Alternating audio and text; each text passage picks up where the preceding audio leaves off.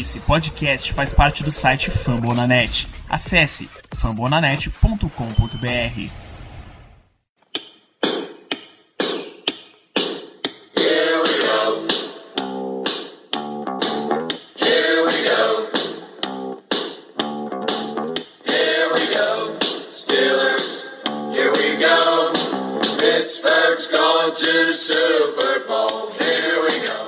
bem, pessoal, estamos começando aqui mais um podcast Black Yellow BR, essa parceria já duradoura aí do Steel Curtain BR com o fambonanet.com.br.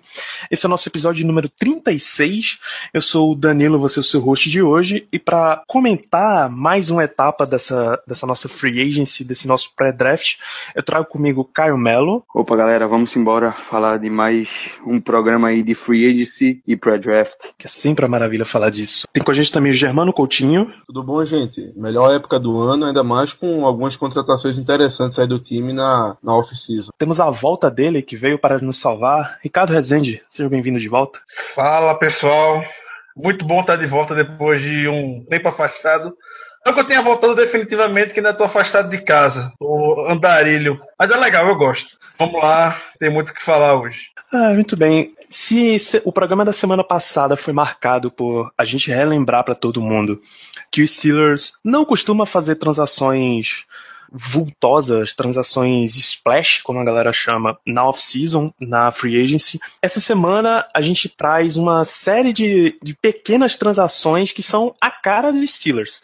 Aquele jogador fora dos grandes radares, aquele jogador que não vai gastar muito dinheiro pro time, mas que vem para atender necessidades muito específicas. Então a gente vai começar com, com a primeira contratação que a gente teve, foi o wide receiver Justin Hunter, que entre outros times passou pelo Titans recentemente. Ricardo, fala pra gente do Justin Hunter. Algumas semanas atrás, na minha última participação, eu citei que eu queria um troglodita para ser um alvo do Ben. Então, acho que o pessoal foi literalmente atrás desse troglodita, na melhor definição da palavra, no Justin Hunter.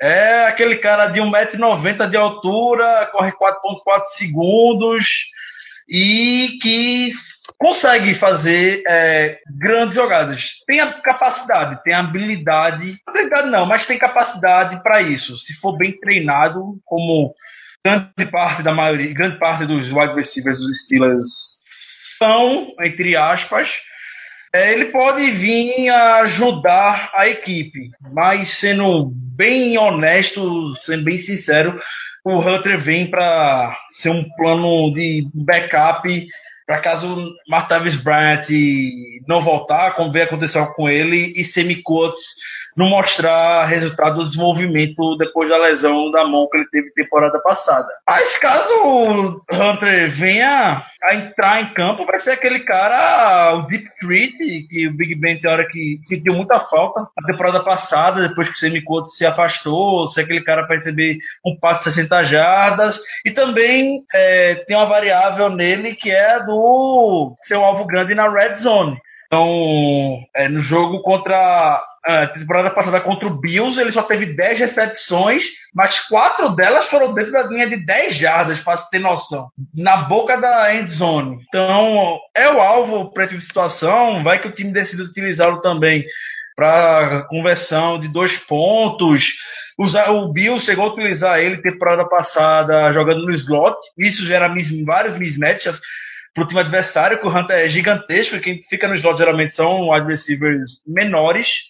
Então, é, foi como eu disse, é um- uma válvula, boa válvula de escape para caso Martavis Bryant e Sammy Coates não correspondam às expectativas para a temporada. E vamos ver, o Hunter tem 12 touchdowns na carreira, é, 58% deles foram mais, foram touchdowns longos que ele acumulou ao longo da sua curta carreira, né? veio em 2013, mas passou por um. Tem uma série de problemas, foi a escolha de segunda rodada, mas não se firmou no Titans. Parou no Bills, no Bills também não teve muito. Não se firmou tanto. E agora vai jogar com. Vamos ver com um quarterback de elite como é que ele vai fazer. É, não vou falar que eu tô muito animado, mas se ele vier a entrar na temporada regular, vai fazer um pouco de barulho sim. Muito bem, então a próxima contratação que a gente tem para comentar aqui, eu vou quebrar um pouquinho essa ordem cronológica, é a mais recente, o defensive tackle ex-Jacksonville Jaguars, Tyson Alualo. E aí, Germano, dá, um, dá uma luz pra gente sobre quem é esse rapaz. Eu já adianto que foi a contratação, dentre as quatro que se fizeram até esse momento, foi a contratação que eu mais gostei. E por quê? O Alualo, ele ficou sete temporadas em Jacksonville, depois de ser escolhido na posição número 10 do draft de 2010. Eu lembro que na época foi uma escolha muito discutida, na verdade ela foi uma surpresa muito grande, porque o, o Alualo era cotado para segundo round, era um jogador que não era visto como, como talento de primeiro round e, quiçá, talento de top 10. Mas os Jaguars resolveram dar um reach nele e escolheram ele com a décima, com a décima pick. Como eu já falei, ele ficou sete temporadas por lá. Ele atua de defensive end. Aqui ele vai atuar de five tech, que é o, def o defensive end do, da base do 3-4, da defesa 3-4. E para isso ele tem um tamanho que, apesar de não ser ideal, pelo que a gente costuma utilizar, é um tamanho que, sinceramente, dá pro gasto.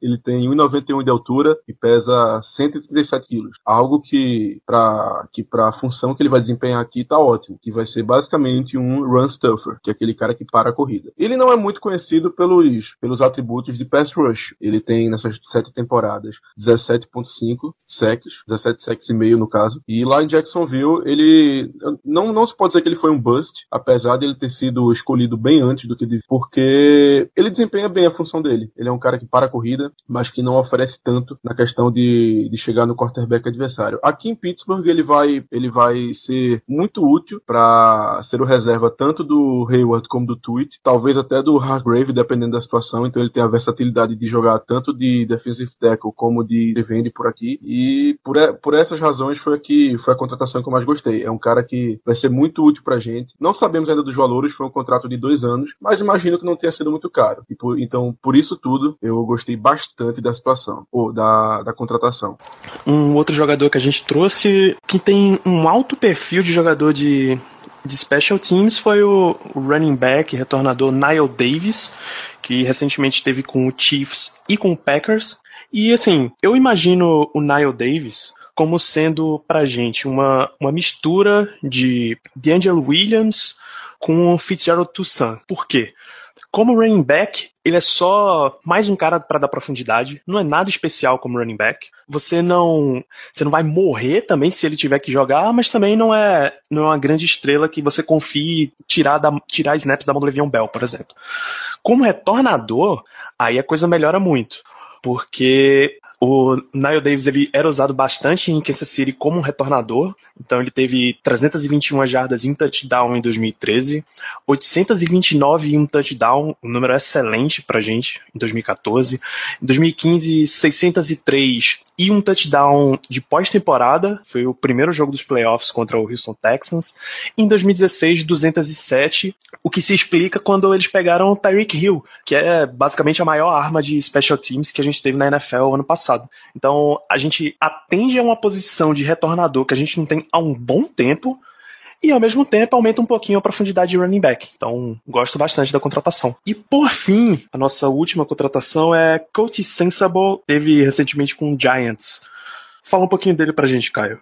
Depois de falar do Caçador, depois de falar do Aluado e do irmão mais velho do Sean Davis, vamos agora falar do Coach Sem Sabor. É um corner que foi draftado pelo Tennessee Titans em 2000 e... eu acho que foi em 2012, foi isso mesmo, em 2012. Ele foi draftado no quarto round pelo Tennessee Titans. É um cara que, em, em praticamente todos os snaps dele aí pelo Titans, ele jogou como é, um slot corner, né? O, o popular nickel. É, jogava no inside mesmo. E ele passou é, as, as quatro primeiras temporadas lá no, no Titans. Inclusive, no, na última temporada dele, que é a temporada que ele se destacou mesmo, ele teve uma breakout season. Ele, inclusive, no primeiro jogo da, da carreira do James Winston, no primeiro passe dele do, do quarterback do Tampa Bay Buccaneers, da, da, da vida dele na carreira da NFL. Ele lançou e foi um pick six do, do Coach sem sabor. Olha aí o menino brilhando. Quem sabe aí chegou, finalmente o remédio gente ganhar alguma vez do Buccaneers na história, do, na história recente, né?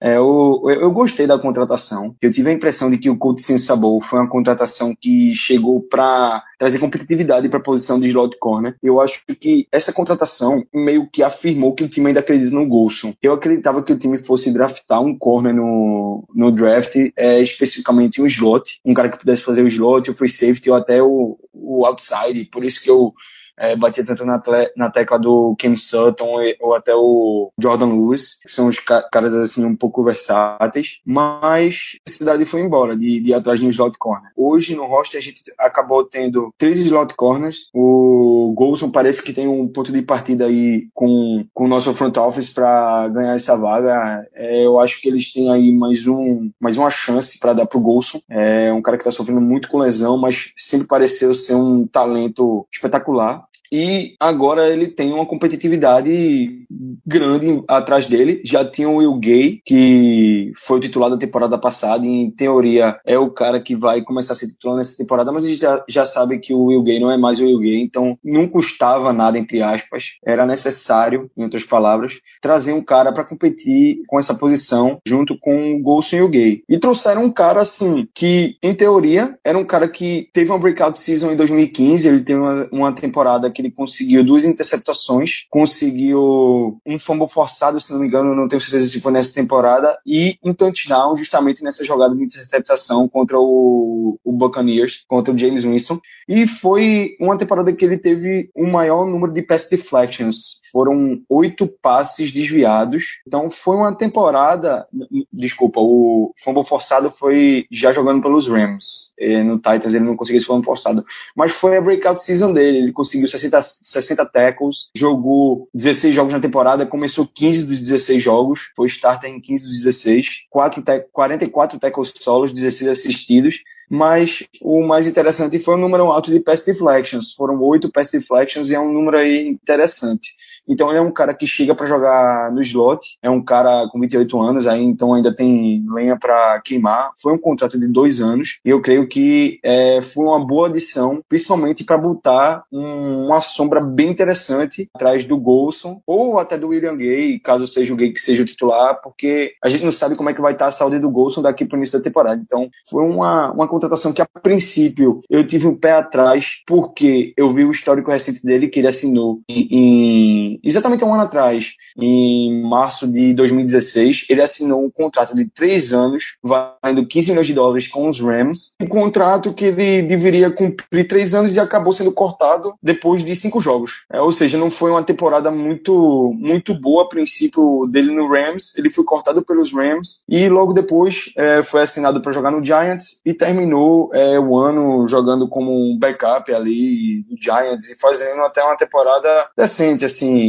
boa, é, foi um bom backup pro Giants, mas nada alarmante em 2016, a não ser o fumble forçado quando ele ainda jogava pelo Los Angeles Rams. Mas em sumo mesmo, a temporada dele aqui de 2015 é o que gera aí um, um, um, uma notícia boa pro torcedor dos Steelers, que ele possa aí é, eventualmente ganhar a posição de slot corner, que é onde ele, onde ele tem mais, mais destaque, e eventualmente ter uma temporada tão boa quanto 2015, ou no mesmo nível, até melhor, quem sabe sabe? Então foi, eu acho que foi uma boa adição em termos de depth, em termos de, em termos de adicionar competitividade ao time. É, além disso, só um comentário rápido, eu acho que depois dessa contratação, o front office, é, na minha interpretação, deu uma clara mensagem de que esse time vai atrás de um cornerback no draft para jogar no outside. É, a gente já achava isso no programa passado, a gente chegou a comentar, só que por um motivo diferente, foi o que o Germano tinha falado, que achava que havia uma mudança aí no esquema, podia haver. Não que isso não possa acontecer, ainda pode haver uma mudança no esquema, mas eu acho que a partir de agora a gente tem é, dois corners aí certos para outside, que é o Cockrell e o Burns. O Gay pode jogar no outside e talvez aí a adição de mais um corner no draft, eu acho que no top 3 aí, no top 3 rounds a gente vai atrás de um corner e vamos, vamos começar a olhar os nomes interessantes ali para a segunda, terceira rodada que pode cair na, nas mãos do, dos Steelers.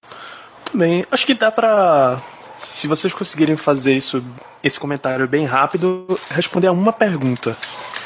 Vocês veem os Steelers ainda fazendo adição na free agency, que não seja de jogador nesse nível muito barato, mínimo de veterano para completar elenco, vocês ainda vem algum jogador de nome médio ou razoável para cima sendo contratado? Não. Também não não. porque não porque eu acho que eles conseguiram exatamente o que eles queriam nessa free agency. Assim, é, podia ter vindo o Hightower, podia ter vindo o House, mas eu acho que eles acabaram trazendo exatamente o que eles queriam na free agency, que era um cara para jogar no slot, suprindo a necessidade de slot, caso o Golson não venha, um cara ali na DL veterano que eu acho que vai contribuir muito para o Alualu, que o Germano falou aí, um retornador que não era segredo para ninguém, threat que eu acho que vai ser o cara caso um dos outros dois wide receivers não não vinhem ou não joguem. Eu concordo, eu também acho muito improvável que a gente contrate alguém. Mas, se por acaso acontecer, a posição que eu imagino ser esse jogador é um running back veterano para ser o reserva do Bell, caso a gente não resolva escolher ninguém no draft, ou então caso a gente resolva não renovar com o D. Will, coisa que até agora não aconteceu.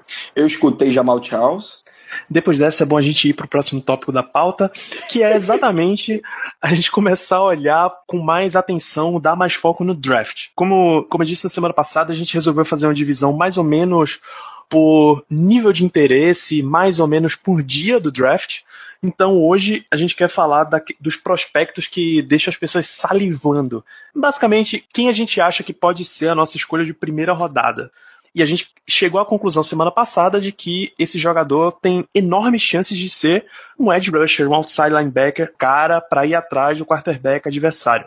É o próximo James Harrison da fila, Bud Dupree da fila, é o próximo Steelers Football Player da fila. Aliás, tem uma boa pergunta. Algum de vocês quer começar fazendo fazendo seu report? Ricardo, te abraça, Eu vou, vou com toda a vontade do mundo falar sobre meu jogador favorito. porque o seu jogador favorito é o meu também. Por isso que eu pedi pra você. Tá. E logo. Então deixa eu, deixa eu puxar essa daqui, então. Será que eu tô atrapalhando o casalzinho aí? Hashtag Então, nome pra ciúme gente no podcast. começar. Acho que o melhor jogador pra gente começar essa série de análises é o jogador preferido de. Acho que talvez de 9 entre 10 da gente aqui, que é o que sai como escolha de primeira rodada direto no Steel Curtain, Pass Rusher Carl Lawson de Auburn. Ricardo, o que é que você tem pra contar do seu draft crush, Carl Lawson? Eu tive o prazer de participar de dois mock drafts de, envolvendo as contas brasileiras pelo Twitter, pelo False Start, pelo American Sports. E em ambos o Carl Lawson estava na nossa cara e ambos eu escolhi o Carl Lawson. E mesmo se tivesse outras opções que muita gente prefere, como Charles Harris, Hassan Reddick, Derek Rivers, até o Tech McLean, eu também iria. Acho o o, o, como o Danilo já antecipou, um, um fit perfeito para o esquema do Steelers, ser o, aquele outside linebacker, jogar na 3-4, para em cima do tackle. Ele vai ter um matchup favorável pelo físico dele, que não necessariamente é um troglodita como Bud Dupree, que Bud Dupree é um alto, forte, dos moldes do Charles Harris. Eu vejo o Carl Lawson um, um físico muito mais similar, semelhante ao do James Harrison, que é fazendo aquela, aquela inclinação de 45 graus, o bend, é, um, um, movimento de mãos muito bom para tirar rapidamente o bloqueio do, do tackle de cima dele e conseguindo dar muito calor ao quarterback em todas as jogadas. O que o pessoal sempre fala do Carl Lawson, quando eu escolhi ele em ambos os mocks, o que muita gente falou é são das lesões dele que de fato perdeu já uma temporada inteira, problema no joelho, já perdeu metade de uma temporada, problema no quadril. Então o histórico dele de fato não aparenta ser é, dos melhores. Mas para um time que deu chance para um Jarvis Jones alguns anos atrás, que Jarvis Jones tem um problema mais sério ainda na coluna, eu não vejo mal que dê uma chance um jogador melhor, um prospect melhor do que Jarvis Jones, como Carl Lawson. São dois opostos. Jarvis Jones são da mesma conferência da SEC, a mais forte do college, mas Jarvis Jones saiu da NFL com um hype muito grande e eu me incluo nesse hype muito animado com ele. Mas se você for parar para ver o tape do Jarvis Jones, a qualidade dos sacks dele não eram essas coisas todas. Como é do Carl Lawson, que ele de fato luta bastante contra os tackles, ele empurra o tackle para trás, quer para botar pressão justamente. Isso o Javi Jones não consegue fazer de jeito nenhum, nem o Bud Dupree muitas vezes também. Não é o forte do Bud Dupree empurrar o tackle para fechar o pocket. O Bud Dupree consegue chegar por conta da agilidade, é a característica dele, agilidade e atleticismo. Carl Lawson é atlético, é, mas ele também é muito forte. Teve, foi um dos jogadores, um dos destaques no supino durante o Combine. Foi um dos destaques em si individual também durante o Combine. E isso é o grande risco que pode tirar ele é, do Steelers na primeira rodada. O time gosta bastante dele. Mike Tomlin, Kevin Colbert jantaram com ele, estiveram no poder de, de Auburn junto com Potter. No Senior Bowl também o Colbert estava lá, conversou com o Lawson, estão se encontrando constantemente. E eu é por essas e outras que eu vejo o Lawson como o melhor pass rush em termos para cair no nosso colo. É, tava comentando com uns amigos, eles até falaram que era muita ousadia, mas eu botei o Lawson só atrás do Miles Garrett em termos de outside linebacker. Eu não gosto muito dessa que o pessoal tanto fala de edge, e tem o Solomon Thomas, que é bom também, mas entre os outside linebackers também, puros outside linebackers, eu sei, Miles, Miles Garrett gera até um pouco de polêmica, mas eu boto o Carl Lawson só atrás do Garrett mesmo por todas as measurables dele. Tudo que envolve nele é um jogador fit muito bom pro Steelers. Cairia como uma luva aqui dentro do time. Muito inteligente, o cara sabe, é, é aquele pass rush objetivo, não é uma barata tonta como o Jarvis Jones se mostrou na NFL, não consegue identificar em qual bloqueio ele tem que ir. E isso na defesa do Steelers, no esquema que o Steelers joga, é de super importância. É muito importante a pessoa ter esse futebol IQ muito alto para ler a jogada de imediato, entender o que é que o, o time está querendo e atacar certeiramente. Isso que faz Demis Harrison, fez o sucesso de Demis Harrison, foi o que fez Lamar Woodley também o sucesso. Isso que está fazendo o Bud Dupree desenvolver cada vez mais. Acho que vai ser isso que vai dar o sucesso necessário para o Carl Lawson em Pittsburgh. muito bem. É... Germano, um outro pass rush que é razoavelmente comentado para os Steelers é o Charles Harris do Missouri.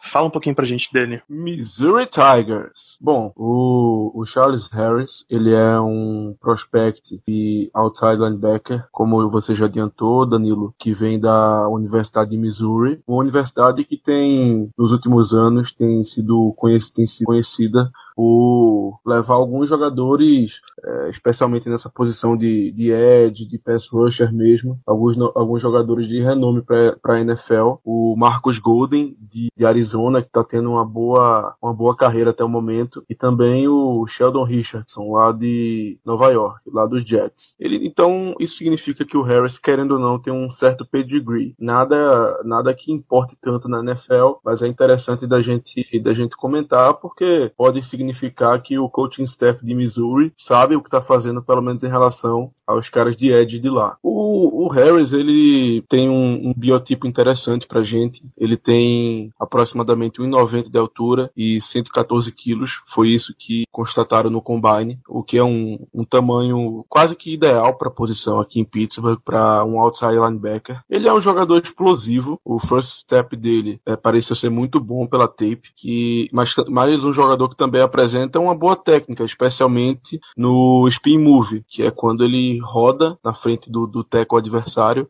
e com isso consegue chegar no quarterback. Ele tem uma experiência, ele tem certa experiência jogando tanto de defensive end num 4-3 como de um puro outside linebacker mesmo num 3-4, ou seja, ele tanto joga em pé como joga com a mão na, com a mão na terra. Ele foi um jogador produtivo na, em Missouri, na, no college, jogando 35 jogos com 18 sacks, 34 e, e meio tackles for loss, que é quando ele dá o tackle no jogador antes da linha de scrimmage, e também forçando cinco fumbles. Porém, ele, ele é um jogador que, notadamente, ele se baseava muito mais na, habilidade atlética dele do que na técnica, apesar dele ter uma técnica até boa, na minha opinião, mas no, no college eu notei que ele usava, utilizava, utilizava-se muito mais da habilidade atlética mesmo para ganhar dos tackles. Uh, outro ponto negativo também é que ele não é tão bom quanto o jogo corrido e, e significa também que ele não é tão forte assim. Ele perdia rotineiramente a disputa com os, os adversários da, da linha ofensiva e os números decepcionantes no combine dele, o que coloca a capacidade atlética dele em questão. Os números realmente não foram bons e assim, a gente já teve a experiência de draftar um outside linebacker no primeiro round com números não tão bons atleticamente, se baseando puramente em produção na NCAA, que foi o caso do Jarvis Jones. O do Jarvinho, por incrível que pareça, a produção dele era maior que a do Harris. Ele teve uma produção mais acentuada e talvez por isso tenha, tenha feito a gente escolher ele no meio da primeira rodada. O Harris, se a gente for escolher, será na trigésima, na trigésima pick. Eu ainda acho interessante o nome, mas eu te, depois de dar uma olhada mais aprofundada nele, e principalmente depois do Combine, eu perdi um pouco da, da animação em relação a ele. Eu acho que a chance dele não dar, não dar certo por aqui aumentou bastante. Mas se o time acabasse escolhendo ele na escolha número 30, eu honestamente não ficaria triste. Eu acho que é um cara com potencial, mas que talvez não seja o nome mais adequado, parando para pensar no que no perfil de jogador que a gente está procurando para posição.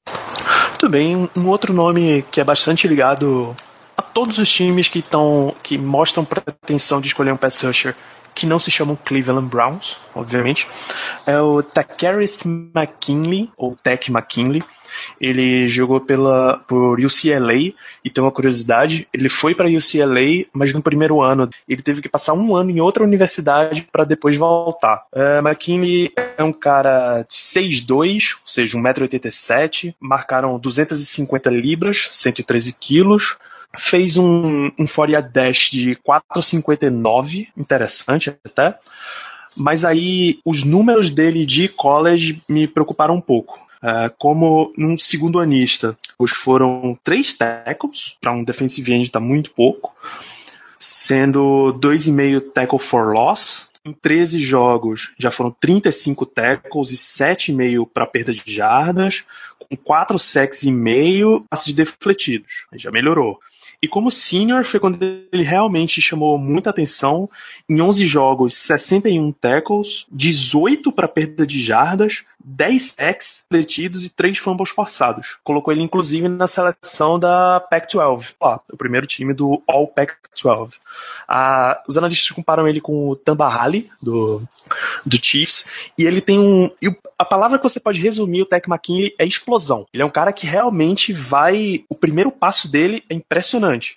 As primeiras 10 jardas do, da corrida de 40 ele fez em 1.61 segundos explode muito.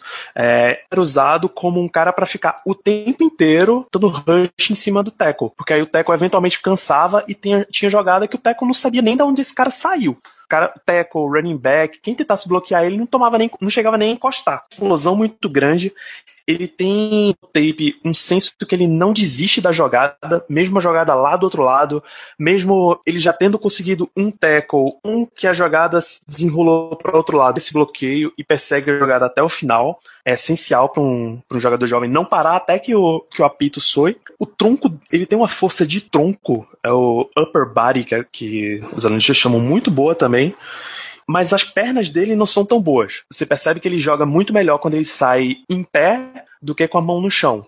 Como outside linebacker de um 3-4, ele me parece bem melhor do que como um defensive end de 4-3. E tem um problema de como ele é muito atlético, ele acabou não refinando muito técnica, até por esse ano fora, até por ter começado pouco a pouco, então ele tem muito, muito, muito atleticismo, mas a técnica dele é meio ruim. Ele entra muito alto no tackle, então ele já tem lances dele perder disputa com running back. Ele anda muito bem, só se o tackle der vacilo mesmo ele consegue chegar a posição de mão que ele coloca no cara, ele deixa muito, ele deixa um pouco a desejar. E para piorar todo esse quadro, logo após o combine, ele foi fazer uma cirurgia de ombro envolvendo ligamento e osso, que aí vai fazer ele perder entre 5 e 6 meses, ou seja, praticamente todo o training camp. Então é, é um pouquinho preocupante um cara que, que chega só, chega quase que só no atleticismo, perder um training, o primeiro training camp dele inteiro. Daria, deve fazer ele cair um, um pouco aí nos boards. Falando ainda de outside linebacker, vocês vejam o foco que a gente está tomando na posição. Razon Reddick, fala um bocadinho dele aí. É, o, o Hansel Reddick é um outside linebacker defensive end de, de Temple, uma escola da The America Conference, da, da NCAA. É um cara que chamou muito minha atenção e por muito tempo foi o meu, meu prospect número um aí para a primeira rodada. Inclusive, até é, realmente parar para assistir um pouco mais do Carl Lawson, parar para ver a tape, para ver como o Carl Lawson é assim, perfeito para os Steelers, realmente era o cara que eu queria de todo jeito no, no, no, na nossa de primeiro round. Só que algumas coisas que o, que o Redick tem como ponto negativo me fizeram mudar de, de, de opinião. Sobre o Redick, é um cara que é, foi para Temple e chegou lá como um running back, depois da sua high school, um running back e free safety. Era um cara que jogava de free safety, de corner, ou seja, era um cara de secundário no defensive back é, a princípio e foi subindo até que terminou 2016 como um edge rusher. O interessante do Hansel Reddick é destacar o atleticismo atleticismo e a explosão dele. É um cara muito explosivo, muito rápido, muito rápido. Ele tem um, um ponto muito interessante como edge rusher, que é o first step. O first step dele é absurdo. É a primeiro, o primeiro passo dele assim que acontece o snap. Ele praticamente já está por trás do, do, do offensive line, é, do lineman. O que é interessante é que é um cara que tem, assim, em teoria, todas as características de um inside linebacker é, no nosso esquema 3-4 dos Steelers. Só que ele, como um pass rusher, não deixa a desejar nem um pouquinho. Muita gente falou aí que o, o Hansel está sendo é, especulado como linebacker normal, para jogar como inside, como middle linebacker. Só que é, eu não, eu realmente não tiraria ele dessa, dessa posição como edge rusher, porque ele tem tudo o que um edge rusher precisa. Ele tem explosão, ele tem velocidade, é, ele tem move, ele está em todos os lados do campo quando dropa no coverage, porque ele é rápido, ele era um defensive back, ou seja, ele sabe cobrir bem zona. Só que ele tem um ponto negativo que outros edge rushers não têm, falados anteriormente, que é o tamanho dele. Ele é um pouco undersized. Por que isso? E aí eu vou usar aqui como comparação até o Jarvis Jones. O Jarvis Jones que foi draftado pelos Steelers alguns anos atrás, era um cara 6'2". O Hanson Reddick é um cara 6'1'4", ou seja, é mais baixo inclusive que o Jarvis Jones.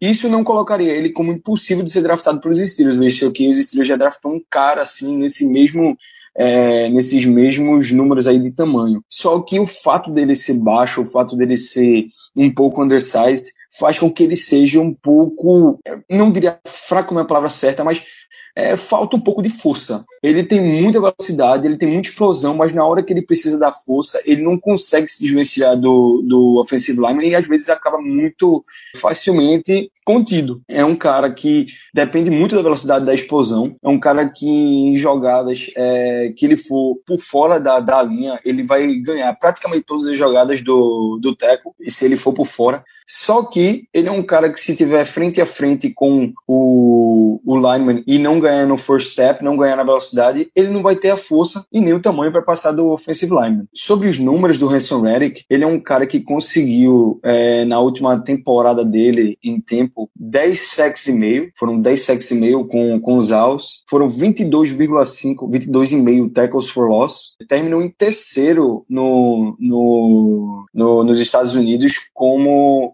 números de tackle for loss e três fumbles forçados. É um número bem interessante para um edge rusher, para um outside linebacker. Eu acho que é um cara que encaixaria muito bem nos Steelers, mas era um cara que iria precisar ganhar aí um pouco mais de força, um pouco mais de corpo é, ao chegar nos Steelers. O que eu acho é, sobre ele é que seria um, um, um interessante porque ele não tem a necessidade de chegar e jogar, já, já que a gente tem o James Harrison. Ele é um cara que podia, com o tempo, ganhar esse, esse encorpamento né? É, pegar mais uma, uma encorpada boa para não, não ser surpreendido na NFL por offensive linemen que são gigantes. E certamente isso aí pode ser um fator na NFL para ele como edge rusher. Mas tirando isso, ele é um cara muito completo, muito completo para a posição. Ele é super atlético. O combine dele foi excelente, chamou muita atenção.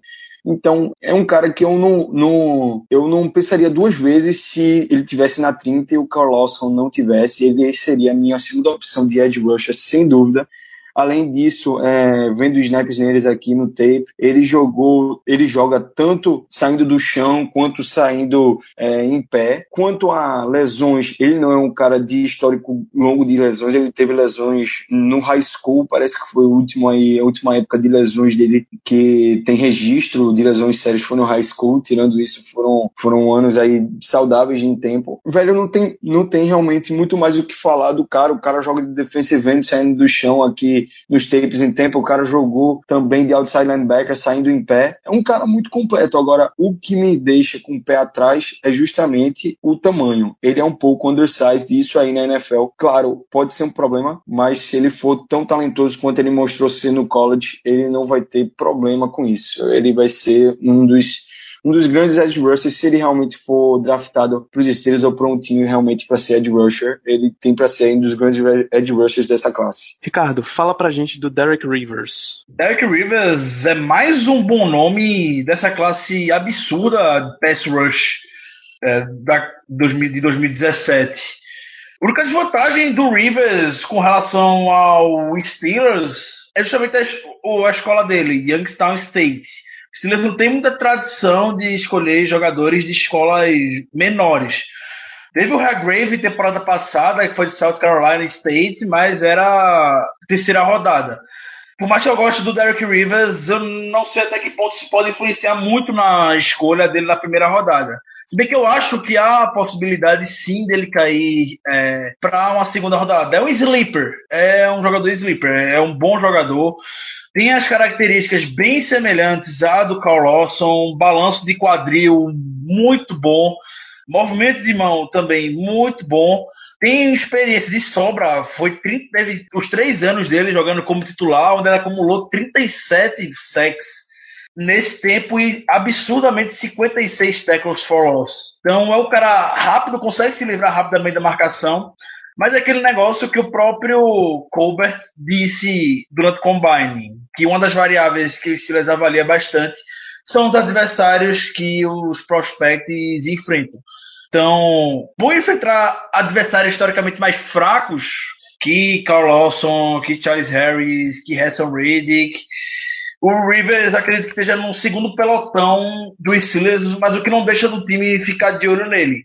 O Power Pro Day dele teve o Joey Porter marcando presença, conversou com ele, prestou bastante atenção. Durante o Senior Ball, mesma coisa, o Kuber estava lá, chegou a conversar com ele, mas tem essas variáveis que a gente precisa ficar de olho, esses contras nele envolvendo os adversários que ele enfrentou. Eles vão pegar o histórico de, linebackers que o Steelers escolheu nos últimos anos na primeira rodada, Jarvis Jones, SEC, Bud Dupree, SEC, Ryan Shazier, Big Ten, puxando lá para trás, é, Lawrence Simmons, ACC. Então, escolher um jogador que não é nível FCS, nível da, principais, da primeira divisão, do college pode atrapalhar um pouco, sim, os planos dos Steelers com ele. Mas caso ele vir, vai trazer, vai, pode causar o impacto, como eu disse, as características dele de jogo são semelhantes à do Carl Lawson. Ele consegue muito bem aquele virar a esquina, entre aspas, fazer aquele ângulo de 45 graus bem semelhante ao do Carl Lawson. O bend dele é muito bom não é, não é um jogador tão forte assim, mas é técnico. É técnico. Ele não é aquele cara de explosão, como me comentaram, do McKinley e do Redick. De fato, ele não é. Ele não tem essa característica forte nele, mas é bastante técnico. Então, no próprio mock draft que a gente fez com o American Sports, o Derek Rivers estava disponível ainda na segunda rodada, para sua noção. E ele pode muito bem sim estar disponível na segunda rodada, na terceira rodada. Isso não é. não seria nenhum absurdo. Ele pode sim. E tem até expectativa que cairia muito bem. É, seria uma escolha sensacional na segunda ou terceira rodada. Na primeira rodada, é, não consideraria um reach, mas hum, dependendo de quem tiver disponível no board, é, não seria a escolha mais adequada para a equipe. Como o Colbert falou, o time não avalia necessidade, eh, nem por posição. Então, eles têm lá a filosofia deles e que vem dando certo. E ano após ano a gente vê jogadores do estilo Derek Rivers caindo absurdamente pelo board. Pode ser que ele venha cair e, como o Silas tem quatro escolhas nas três primeiras rodadas, na segunda, terceira, cairia como uma luva em Pittsburgh. Muito bem, acho que fechando esse nosso pelotão de edge rushers aqui, Caio, apresenta pra gente o cara, acho que com o melhor, com o nome mais forte desse draft, chamado TJ Watt. E o nome já diz tudo, né, meu amigo? Pedigree. O cara tem o um pedigree, tem o um DNA, tem tudo para ser puta edge rusher na NFL. Ele tem atributos assim, impressionante para um para um Ed, impressionante no sentido de perfeito. Ele é o irmão mais novo do JJ Watt, um mito, duas vezes é, Defensive Player of the Year, jogador de do Houston Texans. Ele, em termos de tamanho, ele é um cara com um size perfeito, velho. Ele é 6'5", só que é um pouco leve para o que a gente precisa na posição. Ele pesa 252, ele poderia estar tá uns, uns 10, 20 pounds, um pouco mais pesado, 20 libras, mais pesado, mas assim, isso não é um ponto ruim dele, porque ele é um cara extremamente atlético. Ele foi um cara que chamou muita atenção no combine, justamente por ter sido, eu acho que o Ed mais atlético do combine, inclusive chamado mais atenção até que o Hansel Reddick porque ele se destacou em praticamente todos os drills. Ele tem tanto o tamanho perfeito em altura, quanto o tamanho do braço, quanto o tamanho das mãos. Ele é um cara que tem um. pareceu ter um arsenal bom, apesar de ter só um ano de Edge na Universidade de Wisconsin. Antes disso, ele era Tyrant, fez a transição no último ano dele, antes de ir pro draft. O trabalho de mãos dele é o ponto que eu destaco. Como eu destaquei no Reddick, o first step, a explosão, a velocidade, eu destaco aqui o trabalho de mão dele, do TJ Watt. O TJ Watt é um cara que tem um trabalho de mãos excepcional e a, por causa desse trabalho de mãos, ele consegue é, se desvencilhar muito bem de, de, de blockers e linemen e, inclusive, tem até vídeos no Twitter de gente que tweetou, não lembro quem foi, se foi o John Ledger ou se foi o Kozora, mas ele tweetou com um gif do, do TJ Watt derrubando o offensive lineman. Então, tudo bem, você gosta de ver o offensive line, o offensive lineman conseguindo fazer pancake, mas você também tem que adorar o TJ Watt saindo da linha de scrimmage no primeiro toque de mãos derrubar um offensive line. Isso não é uma coisa que se vê todo dia. Esse tipo de habilidade com as mãos, esse tipo de atleticismo que tem o TJ Watt. É, ele teve apenas uma temporada como edge rusher no, na Universidade de Wisconsin, e o que destaca para ele como ponto negativo é justamente o fato de só ter sido um ano como edge rusher lá. Ele era Tyrion antes, se transformou no edge rusher no último ano e por isso ele é bastante cru em várias jogadas. Ele claramente tinha bons trabalhos de mãos, mas a rota dele até chegar no, no passer era rota errada, ele tomava o caminho errado, em vez de ele por dentro, ele ia por fora, ou então ele não fazia o, o move correto para se desvencilhar de um ou dois é, offensive linemen. Então, o, o, o que é interessante nele é que ele é um cara que tem um trabalho de mãos excelente, mas ainda assim é muito verde como Ed rusher. Ele é um cara que tem um upside muito grande, muito grande mesmo. Antes de, de parar para estudar ele, eu achava ele um cara assim de terceiro round. Não tinha muita coisa que eu via nele que se destacasse, a não ser os números na Universidade de Wisconsin. Ele teve um bom número aí na última temporada, só que eu realmente achava ele é, um cara que não se destacava tanto e via mais até no, no parceiro dele, que eu esqueci o nome agora, mas no, nos, no, nos vídeos do highlights que eu via, era o, o parceiro dele chegava às vezes mais rápido que ele, nos highlights dele. Então você percebia que tinha alguma coisa ali que deixava com o pé atrás. Só que depois que eu parei para analisar, eu notei que realmente ele mostrou aí muito, muito experiência em várias jogadas. Mas apesar disso, ele teve uma temporada muito boa em Wisconsin. Ele conseguiu 11 sacks e meio, 15 e meio tackles for loss e uma interceptação. Foi uma temporada aí boa, em números muito boas mas o que deixa com o pé atrás é justamente essa falta de experiência dele na posição. Você não, não, não sabe de que vai sair dele nesse exato momento. Agora, eu tenho ele como um, depois, depois de ter estudado, eu tenho ele como um bom prospect e uma boa opção de pick no primeiro round mesmo. Eu não reclamaria, não acharia ruim, pelo contrário, gostaria bastante dele como pick aí no primeiro round, porque ele é um cara bastante atlético, ele é um cara com pedigree, ele é um cara que só teve uma temporada, mas teve uma temporada muito boa no college. Ele tem um upside muito bom e parece que também encaixa com o que a gente precisa, que é um cara que vai ficar atrás aí do James Harrison por uma, talvez duas temporadas, é, e aí herdar a posição e ser o novo James Harrison, né? Ser aquele edge rusher que vai botar medo no time adversário, no, no quarterback adversário. Ele tem tudo para se tornar nesse cara e, além de tudo, é um Watt, né, velho? Assim, não que o irmão, o, o, o outro Watt tenha dado muito certo na NFL, o cara é fullback, mas ele tem um pedigree e quando você vê um Watt, edge rusher, que teve um, uma temporada muito boa no college e com o atleticismo que esse cara tem, é, o combine absurdo que ele teve, você já começa a querer é, esse cara no radar, querer que esse cara seja escolhido aí é, caso o Carl Lawson não, este, não, esteja lá, caso o Derek Rivers não esteja lá, caso o Hanson Rake não esteja lá, eu, eu nem hesitaria aí, o meu quarto nome, ou até terceiro nome, seria TJ Watt. Eu gostei bastante do que vi dele.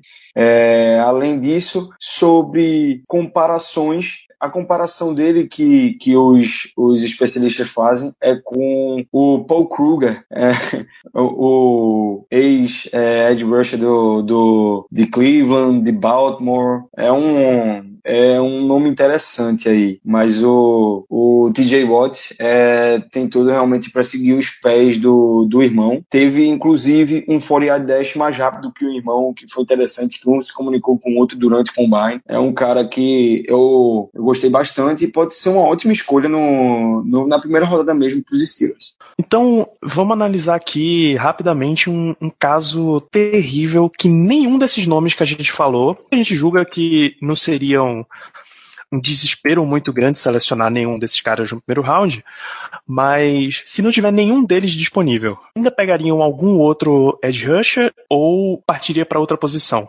Hum, minha filosofia acho que é diferente de todo mundo aqui, e inclusive de quem está ouvindo agora. Eu, sinceramente, desse, é, pro draft desse ano a gente tá bem à vontade. Acredito a gente tá na posição para poder escolher e apostar em nome, ao contrário do que a gente tava ano passado, que mesmo assim fizeram uma escolha bastante polêmica no Burns na primeira rodada. Mas, querendo ou não, faltava um cornerback, e esse cornerback é o, é o Burns. Não tem para onde correr.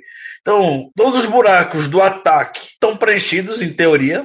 Um QB de elite, um running back de elite, uma das melhores OLs da NFL. Não tem ninguém para adicionar na OL. E um wide receiver mais bem pago da liga Antonio Brown. Tie um é que pode ter uma pequena interrogação. A gente não sabe muito bem como vai sair o Ladarius Green. Na defesa, por mais que você que está ouvindo não vai concordar, mas para mim a defesa tá fechada, independente se for um desses cinco nomes, o titular vai ser James Harrison na posição. Vai haver revezamento, obviamente. E é por essas outras razões que eu vejo o time na posição bastante confortável para arriscar em algum nome que eles queiram, qualquer que seja a posição. E eu vejo qualquer que seja a posição, com exceção da OL e da DL. E especial time, obviamente, né? Mas até um quarterback eu não veria nenhum absurdo o time escolher na primeira rodada, caso tenha algum nome que agrade bastante eles. Hoje, quando a gente está gravando, terça-feira, o Colbert e o Red Fishner, que o Fishner, que é o, o treinador de quarterbacks da, da equipe, estavam no Pro Day de North Carolina e conversaram com o Mitch Trubisky. É Mitch o que mesmo? Esqueci já. Mitch Trubisky. Trubisky. Trubisky. Isso. Pronto. Conversaram com o Mitch Trubisky. Não veria mal nenhum caso ele vir a cair para 30, o Steelers escolher ele, sendo bem sincero. Então, a gente não deve ficar desesperado nessa, tempo, né, nessa temporada caso vire a escolha que você vi, venha questionar. Tem que estar na posição de arriscar alguém. O próprio Sidney Jones, que destruiu no Combine, seria um cornerback em termo para dar um upgrade na equipe do Steelers, está machucado, vai passar quatro meses afastado, mas pode, pode sim também ser uma escolha, tá aí para arriscar. e podem arriscar nele na primeira rodada também, não veria nenhum mal. Então, eu ficaria tranquilo. Se pode estar um cenário aparentemente caótico, como muito provavelmente vai estar, sempre está, mas vão fazer com sabedoria e vão arriscar um cara que pode dar muito resultado para nós no futuro próximo. Olha, eu eu concordo muito aí com o Ricardo, mas assim, eu tiro que o pensamento do Ricardo é meio que BPA, velho. O melhor jogador disponível. É assim, se for alguém que possa contribuir muito no futuro do time, ou alguém assim que talvez supra uma necessidade futura. É, o Trubisky seria um bom nome, claro. Eu não, não, não reclamaria se fosse o Trubisky. Outro nome que eu não, não reclamaria era o Kaiser, Deshaun Kaiser. Gosto mais dele, o quarterback de Notre Dame, é um cara cru aí que podia ser lapidado nos anos e ser o nosso próximo franchise quarterback. Mas eu acho que com tantos nomes aí de Edge saindo tão rápido na primeira rodada, iria acabar sobrando nomes é, bons até de defesa.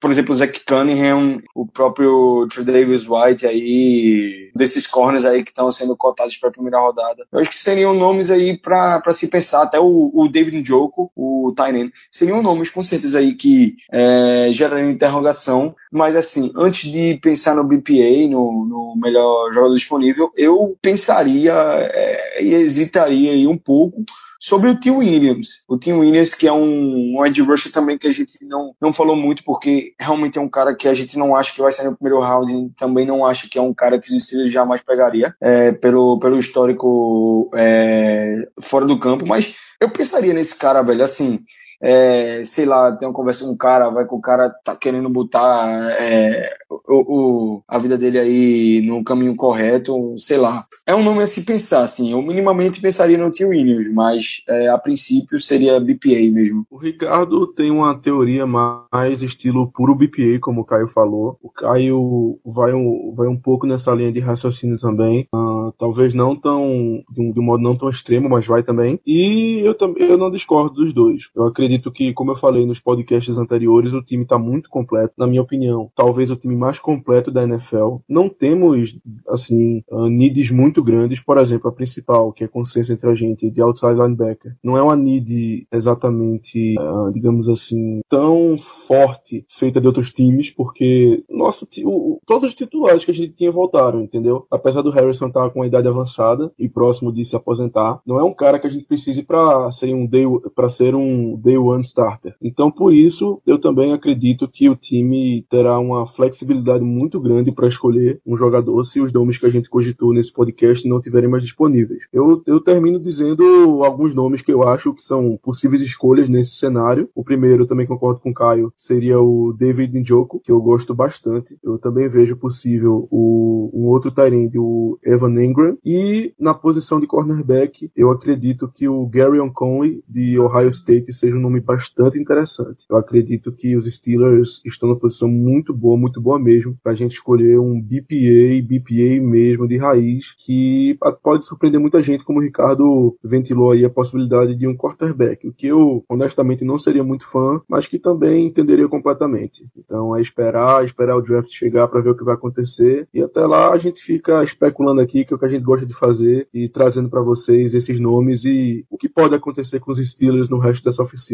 Beleza, então, como considerações finais, eu vou pedir para vocês, porque quem sabe faz ao vivo, que cada um de vocês, se, além de se despedir, escolha uma posição que a gente vai falar, uma posição que a gente foque para o dia 2 do draft, que a gente vai falar na semana que vem. Pode começar por você mesmo, Germano. Uma posição só? Uma posição só. Os prospectos aí fica para semana que vem, né?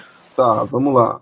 Vamos, eu, na minha opinião, a gente vai ter que focar em cornerback. Muito bem, Ricardo. Despeça-se da audiência e uma posição também que não seja corner, claro. Antes de tudo, é muito bom estar aqui de volta com todos vocês.